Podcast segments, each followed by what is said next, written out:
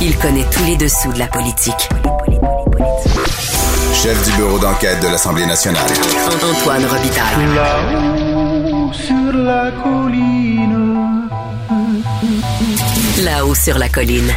Cube Radio. Excellent vendredi à tous. Aujourd'hui à l'émission, l'Assemblée nationale doit-elle basculer totalement dans les travaux virtuels en février, comme le souhaite euh, le gouvernement? N'est-ce pas une ruse pour rendre les oppositions absolument invisibles? On en discute avec le leader parlementaire de Québec solidaire, Gabriel Nadeau-Dubois. Mais d'abord, mais d'abord, c'est vendredi, jour du dialogue des barbus. Grand philosophe, poète dans l'âme.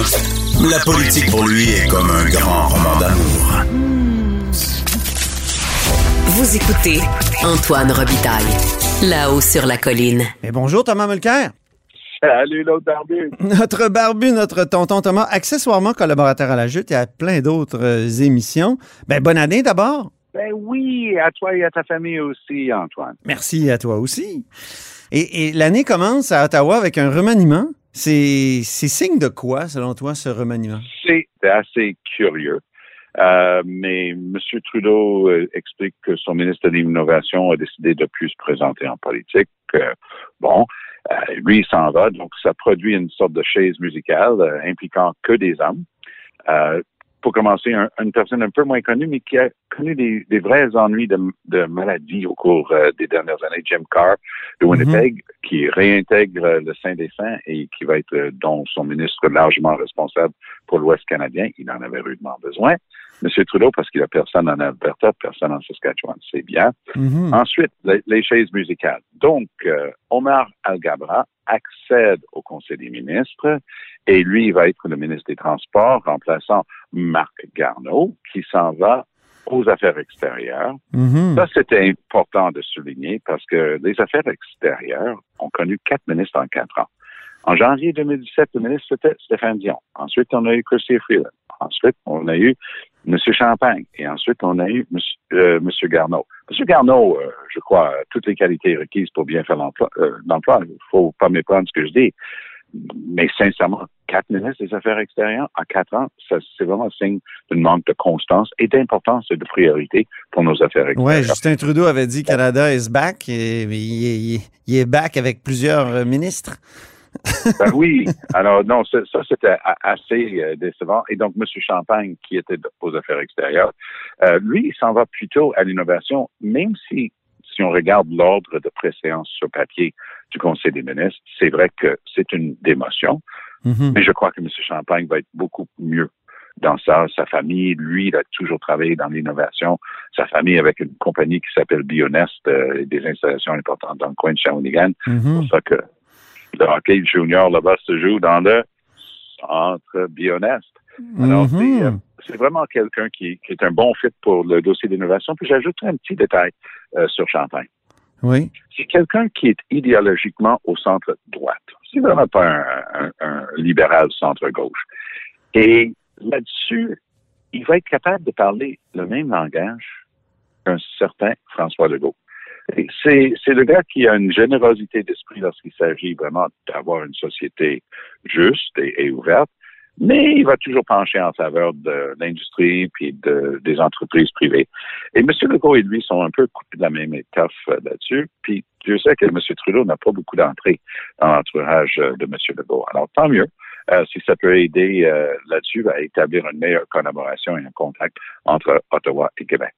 Oui, parce que c'est pas toujours euh, l'harmonie totale dans Ottawa et Québec. Ils se sont pris sur les vaccins, Ben, notamment. euh, Si on- ben justement, parce que le- il y a une chose qui démontrait euh, M. Trudeau en faisant son remaniement, puis il s'en cachait à peine, c'est qu'il se prépare pour une élection plutôt tôt que tard. mhm. Et la question des vaccins, ah ben ça, c'est une enclume suspendue au- au-dessus de la tête de, de M. Trudeau. Parce que il joue gros. Il a sorti un, un, un lapin de son château au mois de décembre, disant Ah, regarde, j'ai trouvé euh, quelques centaines de, de milliers de doses.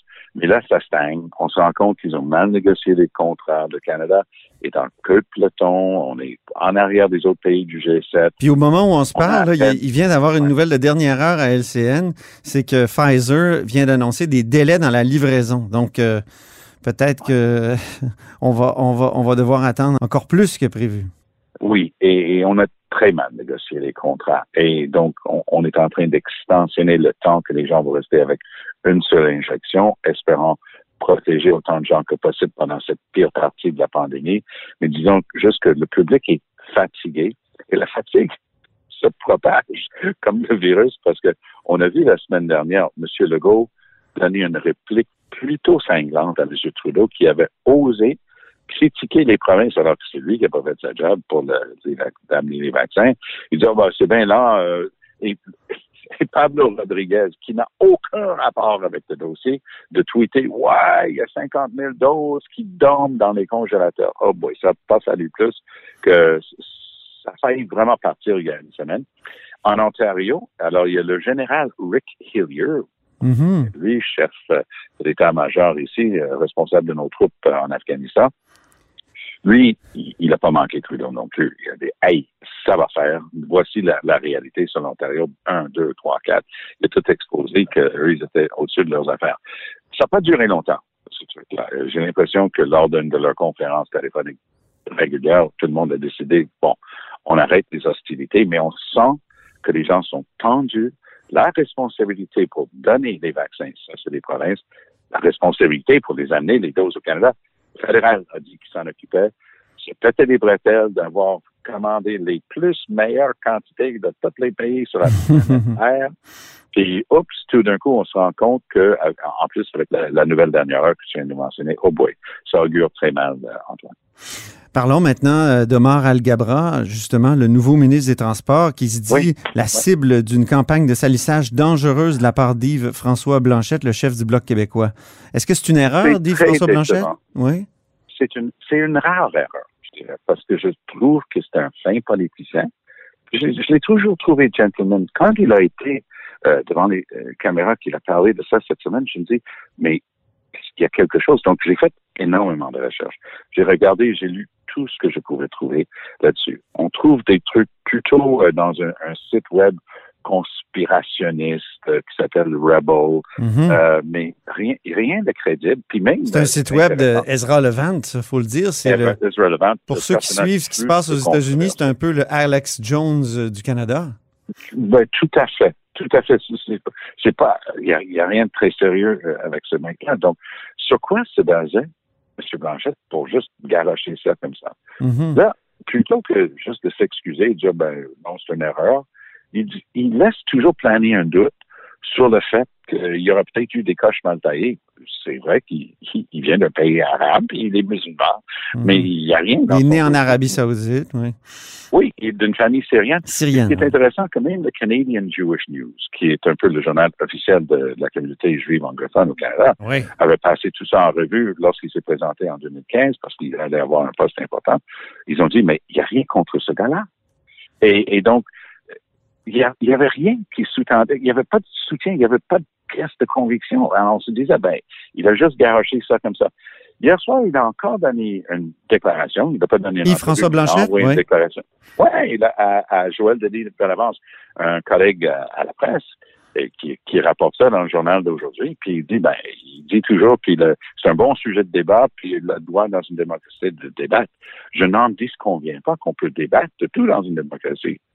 Mais si on Mhm. est en train de dire des choses qui laissent supposer ou sous-entendre des doutes sur le caractère ou les appuis à la politique islamiste comme il laisse entendre, ben là, il faudrait quand même avoir un petit peu de preuve. La, la meilleure ligne là-dessus vient d'un autre journaliste bien connu, Chantal Hébert, Oui. cité euh, la, la chose suivante que j'ai trouvée vraiment intéressante. Elle dit ceci. Et se demander comment Yves-François Blanchet aurait réagi si ses adversaires avaient choisi de semer le doute sur son sujet de l'été dernier. Et son sujet de l'été dernier, c'était une accusation accusations, anonyme ben, euh, d'agression puis ben, de consommation de cocaïne. C'est ça. D- oui, d'in- d'inconduite. Mhm. Alors donc, lui, il a répondu à l'époque, les gens ont laissé ça là, mais la question se pose bien. Donc, normalement, on devrait avoir non seulement un sens de l'État, un sens de son rôle comme chef de parti et sa responsabilité dans notre société, mais aussi un peu d'empathie. Il est passé dans Oui. cette ordre-là lui-même il y, a, il y a à peine quelques mois. Et voilà qu'il On peut pas juste garocher de la boîte et Mais voir s'il y en a un petit peu qui colle. Hey, ça se peut pas. Il faut qu'il y ait des preuves. Si on, a, sincèrement. si on avance quelque chose comme ça, il faut avoir des preuves solides. Ou au moins quelque chose pour en débattre, mais jusqu'à maintenant, zéro pied une barre. Mhm. Et c'est ça qui est tellement étonnant avec la démarche de M. Blanchette. Mais il y a quand même de la politique dans tout ça. hein. M. Trudeau montre, en amenant M. Gavra dans, dans son Conseil des ministres, son ouverture à, à une communauté qu'il a toujours courtisée. Et Mhm. ça, c'est l'art du Parti libéral. Ils ont toujours su à ouvrir leur tente et aller en cercle concentrique. Ça dépend. Ça, euh, ouvrir leur tente, ça, c'est ça, c'est la manière euh, positive de le mettre. Euh, on peut dire aussi que c'est du clientélisme ethnique. Oui, tout à fait. Oui. L'un ne contredit pas l'autre. Ah, Absolument. L'un ne contredit absolument pas l'autre. Mais je vais donner un exemple. La question, je ne sais pas si tu as suivi ce débat-là. La, la théra- thérapie de conversion, Oui. c'est une lu- lubie qui torture des jeunes personnes Ben oui. par des parents, souvent avec un appui d'une communauté religieuse, pour les torturer psychologiquement et parfois physiquement, pour qu'ils arrêtent d'être ce qu'ils sont, c'est-à-dire LGBTQ. C'est ça. Là, la question vient de la Chambre des communes. M. Trudeau, d'une manière, de- main de maître, faisant ce que, ce que font d'habitude si bien le- les libéraux, ils ont tellement coincé Aaron O'Toole sur ce dossier-là. Ils ont amené un vote là-dessus. M. O'Toole a dit vote libre pour ses députés. Ben, je suis désolé. Lorsqu'il s'agit des droits des LGBTQ, tu peux pas avoir de vote libre pour décider si c'est correct ou pas de torturer les jeunes personnes pour changer qui ils sont. Mhm. Et donc, on calcule environ un million de personnes membres de cette communauté et leurs proches à travers le Canada.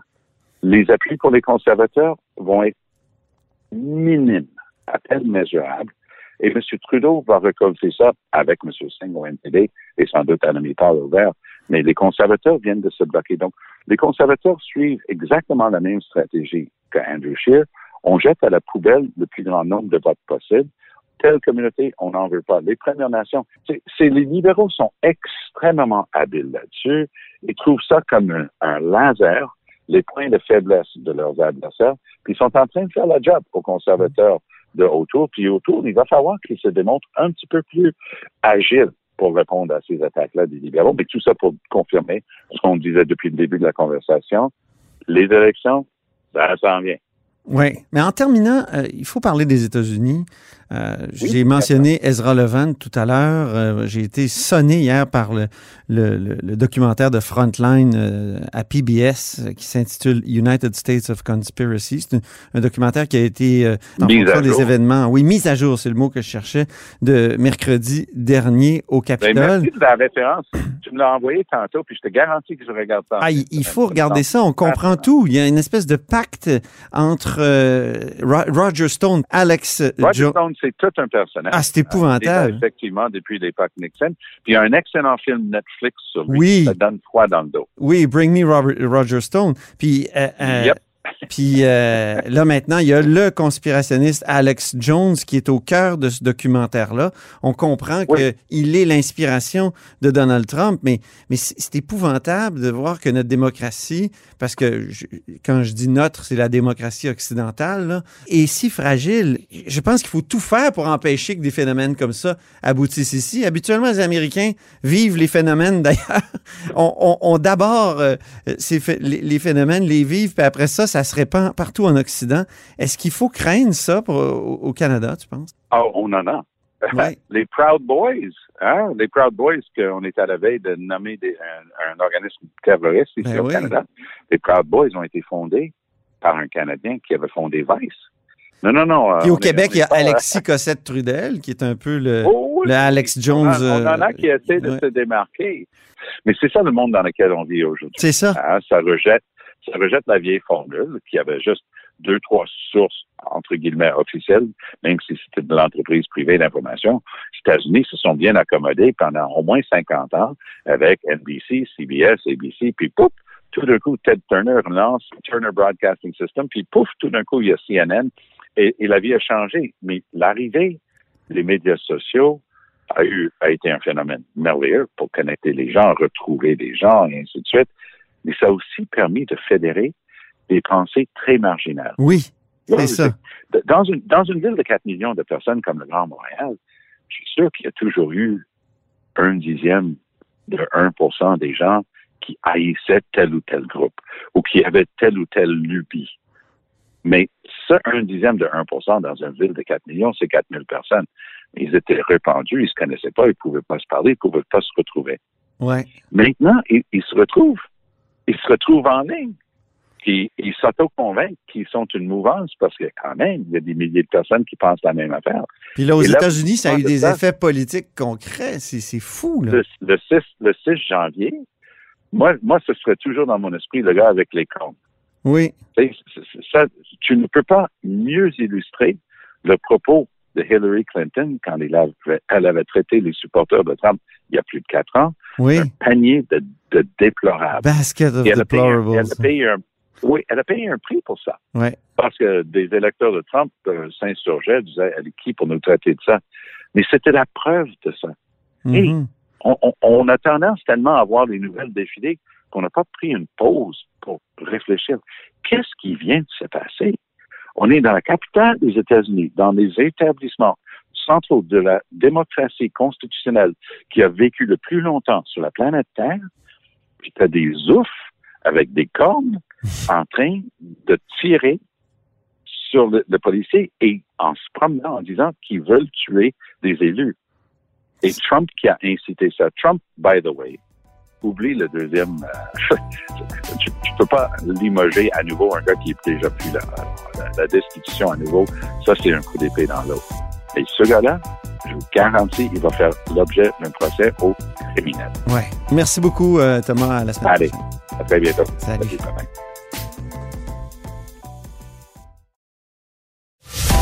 Antoine Robitaille. Il décortique les grands discours pour nous faire comprendre les politiques. Là-haut sur la colline. Quelle forme prendront les travaux parlementaires à Québec euh, début février? On se, le- on se pose la question, tout le monde.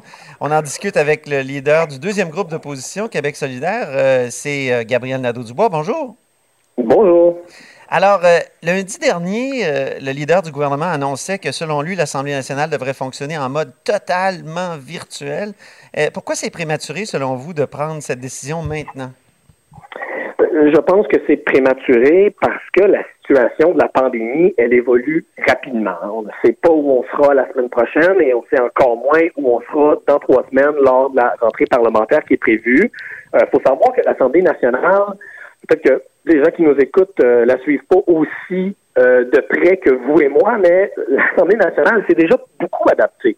Euh, pour faire face à la COVID, hein, il y a seulement 36 députés sur 125 qui se présentent au Salon Bleu le matin. Oui. Les salles de commission parlementaire ont été déjà complètement réorganisées. Donc, on a déjà fait euh, des efforts pour que l'Assemblée nationale soit la plus sécuritaire possible. Est-ce que c'est possible d'aller plus loin, de rendre l'Assemblée encore plus sécuritaire? Sans doute. Est-ce qu'il y a certaines de nos activités qui peuvent être en virtuel? Euh, Peut-être. Euh, mais là, au jour d'aujourd'hui, déjà d'essayer de, de tout régler, euh, on jugeait, puis là-dessus, euh, Québec solidaire était d'accord avec les deux autres partis d'opposition, que c'était d'aller un peu vite en affaires. Oui. Et le virtuel, là, on se demande, est-ce Oui. que ce serait pas une manière pour le gouvernement de rendre les oppositions invisibles? On l'a vu lors de la première vague euh, ou de la première partie de la, de la première vague, quand, quand, quand il, bon, évidemment, euh, au début, euh, l'Assemblée nationale a été carrément fermée, mais ensuite, il y a eu des tentatives de, de virtuel, mais on voyait pas les Oui. oppositions à ce moment-là. Ouais. Moi, je veux pas prêter d'intention au gouvernement, mais j'ai vu la même chose que tout le monde. À partir du moment où l'Assemblée nationale, comme institution, là, euh, n'est plus en fonction, que qu'on n'a plus accès comme euh, comme élu à cet espace pour débattre et discuter, ben oui, je pense que ça change euh, l'allure du débat public. Je le pense, pense que n'importe qui qui a euh, suivi l'actualité dans les derniers mois le voit bien. Euh, Est-ce que ça veut dire qu'il faut faire comme avant et comme si de rien n'était? Bien sûr que non. Mais je pense que la démocratie, c'est un service essentiel. Euh, débattre des lois, euh, faire des lois, parce que c'est c'est ça que font après tout euh, les députés à l'Assemblée nationale. Ben oui. Euh, ça me semble quelque chose d'important dans une société démocratique. Puis le gouvernement euh, a fait des choix. hein. Il a choisi, par exemple, de laisser le secteur manufacturier ouvert, alors que c'est un secteur dans lequel il y a eu beaucoup d'éclosions. Euh, il n'y a eu aucune éclosion à l'Assemblée nationale. Alors, Euh, on va discuter avec les autres partis, on va discuter avec la santé Eh, publique. Il y, a- il y a eu une Euh, éclosion on au café du, par- Parlement quand même, Gabriel Nadeau-Dubois. Ah, Au je n'avais pas eu. Ouais. On a rencontré euh, la santé publique euh, la semaine dernière, puis on on m'avait pas transmis cette information-là, mais euh, disons qu'il y en a eu pas mal dans le secteur manufacturier aussi. Puis, de toute façon, nous, on, est prêts, là, à on veut discuter En fait, il y a eu un cas, pardon, euh, je, je tiens Un- à préciser. Oui, un cas, c'est pas une éclosion, c'est vrai. Non. OK, voilà. Alors, on, a, on a les mêmes informations parce qu'en effet, il y, a eu, il y a eu à quelques reprises des cas dans le personnel administratif de, de l'Assemblée, mais pas d'éclosion à proprement parler. Donc, euh, on a les mêmes infos. Euh, mais oui, ce que je disais, c'est que on veut suivre et on va suivre les directives de la santé publique comme tout le monde, bien sûr, mais on va vouloir discuter ça euh, tous les partis ensemble avec la santé publique pour s'entendre sur un équilibre entre euh, le respect, bien sûr, des directives sanitaires, mais aussi l'importance de garder notre démocratie bien vivante. Comment on, on pourrait euh, resserrer les règles pour être certain là, que il y a quand même des débats en présentiel, pour utiliser un terme un peu euh, qui n'est pas très beau. Mais mais est-ce qu'il y a des est-ce qu'il y a des, des pistes là, de, de formules ou de oui c'est ça de nouvelles formules pour éviter que ce soit tout virtuel. Ouais. Moi, j'ai, tu sais, ça, ce, ce sont des conversations qui vont avoir lieu entre les entre les quatre partis politiques. J'ai, j'ai, j'ai pas envie de, comme on dit dans le jargon, négocier sur la place publique. Ouais. Mais je pense qu'on peut faire preuve d'originalité. Je pense que les circonstances nous obligent à sortir de la boîte, comme pour utiliser un anglicisme, et à réfléchir à des nouvelles manières de débattre. Euh, moi, je pense que c'est possible de le faire dans les prochaines semaines, mais il va falloir pas faire ça justement par des déclarations publiques, mais s'asseoir autour d'une table, tout le monde ensemble, avec la santé publique, une table virtuelle bien sûr, puis regarder comment faire fonctionner l'Assemblée nationale dans les prochaines semaines. Je suis sûr qu'on est capable d'arriver à une entente, euh, mais il faut, oui, il va falloir faire preuve d'originalité et de créativité. Puis, euh, moi, je vais notamment regarder ce qui s'est passé dans d'autres pays dans le monde, Mhm. euh, parce qu'il y a des exemples de parlements qui ont réussi à s'adapter. Est-ce qu'on peut pas craindre que dans la population, si on faisait une exception avec l'Assemblée nationale, euh, les élus auraient l'air de, s'exclure eux-mêmes de règles qu'ils imposent euh, aux gens, notamment le télétravail obligatoire? Ouais. Ben, je dirais deux choses parce que c'est une excellente question. c'est primordial que les députés donnent l'exemple. Puis là, on pourrait parler des tristes cas de députés qui n'ont pas donné l'exemple dans les dernières semaines, hein, qui sont partis dans le sud ou qui sont allés euh, faire un party euh, dans un bar, mais tout ça pour dire que oui, il faut absolument que les députés donnent l'exemple. Ça, je suis d'accord avec le gouvernement sur cette question-là.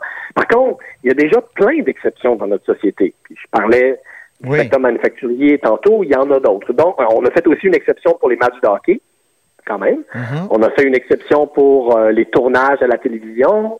Euh, donc, c'est pas comme si le confinement était total. Donc, oui, il faut donner l'exemple, mais la démocratie, c'est essentiel dans une société. Euh, débattre ensemble de comment lutter contre la pandémie, c'est important. Ben Je oui. suis sûr qu'on est capable de trouver un équilibre entre tout ça. Pour moi, c'est pas blanc ou noir. Il y a des nuances, puis il y a des compromis à faire de la part de tout le monde, le gouvernement et les oppositions. Est-ce qu'il n'y a pas en plus des limites techniques? Je pense que l'Assemblée nationale a expliqué qu'elle pouvait tenir des, des, des- des assemblées euh, virtuelles ou des activités virtuelles que, que, que, deux en même temps. Alors que les gens ne le savent peut-être pas, mais souvent, il y a plusieurs commissions parlementaires et, et il y a des débats au Salon Bleu, euh, il, y a des, il y a des conférences de presse. Donc, il y a beaucoup plus que deux activités en même temps à, l'Assemblée nationale de manière fréquente. Mm. L'Assemblée nationale travaille très fort pour améliorer ses euh, capacités technologiques, pour être capable de tenir le plus possible d'activités numériques en même temps. Je sais que toutes leurs énergies sont mises à, à, ce, que, à ce que ce soit possible de fonctionner euh, le plus possible en numérique, mais je pourrais pas, il faudrait parler directement à l'administration de l'Assemblée pour savoir où ils sont rendus là-dedans. Moi, ce que, ce que, ce que je pense, c'est que, puis d'ailleurs, les gens peut-être sont pas au courant, mais on fait déjà certaines de nos activités en, en numérique, notamment les consultations sur les projets de loi, là, les- quand on invite Oui. les gens de la société civile à venir témoigner en commission parlementaire. Tout ça se fait déjà en virtuel. Est-ce qu'on peut continuer dans ce sens-là pour certaines activités? Euh, sans, sans doute, mais je pense que c'est c'est juste dommage que le gouvernement, au lieu de s'asseoir avec nous puis la santé publique pour en discuter, euh, fasse une sortie comme ça dans les médias pour dire, eh bien, ça va tout être en virtuel. Ben, aux dernières nouvelles, euh, le Parlement, euh, c'est pas une c'est pas une shot, puis euh, le, le, le le, le, gouvernement n'est pas le, le, patron. Là. Il faut discuter ensemble, il faut discuter avec la santé publique. Euh, puis je pense qu'on est capable de s'entendre, mais il va falloir faire ça autour d'une d'une vidéoconférence, pas par entrevue interposée. Et il va falloir trouver un équilibre parce que je le répète, c'est important. Puis je pense que les gens sont rendus d'accord avec ça. La démocratie, c'est un service essentiel. Puis il y a quelque chose comme le génie du lieu, là. Et je veux dire, euh, être au Parlement, ça change beaucoup de choses. On l'a vu déjà dans les, les expériences au fédéral, au, Parlement fédéral, mais ici aussi à l'Assemblée nationale. Il me semble que la délibération souffre beaucoup de, de la distance. Tu sais, souvent, on entend les gens dire, on trouve que les, les débats politiques n'ont pas assez de profondeur, qu'il y a trop de, que souvent c'est trop en surface. Ben, moi, je pense que être en présence, se regarder les yeux dans les yeux, là, ça peut, oui, là-dessus je suis d'accord complètement avec vous, ça, ça peut contribuer à la qualité du débat. Euh, puis on a tous l'expérience, en tout cas beaucoup de gens ont l'expérience dans les derniers mois d'avoir fait beaucoup de travail virtuel, d'avoir fait beaucoup de télétravail, beaucoup de vidéoconférences, puis tout le monde peut témoigner, puis d'ailleurs c'est documenté scientifiquement aussi là, que la qualité de l'attention des gens euh, est, pas la même. Et moi, je pense que vous avez raison de poser cette question-là. Quel est l'impact du virtuel sur la qualité de la délibération, sur la qualité du débat politique? Euh, on a des grosses questions à se poser et il ne faudrait pas qu'en prenant des raccourcis technologiques, on diminue la qualité euh, de nos débats démocratiques. Moi, je, partage votre préoccupation sur cette question-là. Mm-hmm. Bon, ben c'est bien. Merci beaucoup, Gabriel Nadeau-Dubois, pour cet entretien. Puis souhaitons que on basculera pas dans le tout virtuel à, l'Assemblée nationale en février. oui, d'ailleurs, en terminant, j'ai ressorti récemment une citation du, du livre que Simon Jolin Barrette avait signé il y a quelques années. Ah oui? Euh, une citation, ben oui, dans Le livre J'ai confiance. Le livre J'ai confiance, où il disait euh, que c'est dans les moments de crise que les institutions sont les plus importantes. Ah euh, alors, je vais euh, discuter avec mon homologue leader du gouvernement, puis vous comptez, pouvez compter sur moi pour euh, le citer lui-même dans nos discussions, puis lui faire lui, lui, lui, faire comprendre que les institutions démocratiques sont importantes même en situation de crise et, comme il le dit lui-même, surtout en situation de crise. Très bien. Merci, au plaisir. Ça m'a fait plaisir. Au revoir.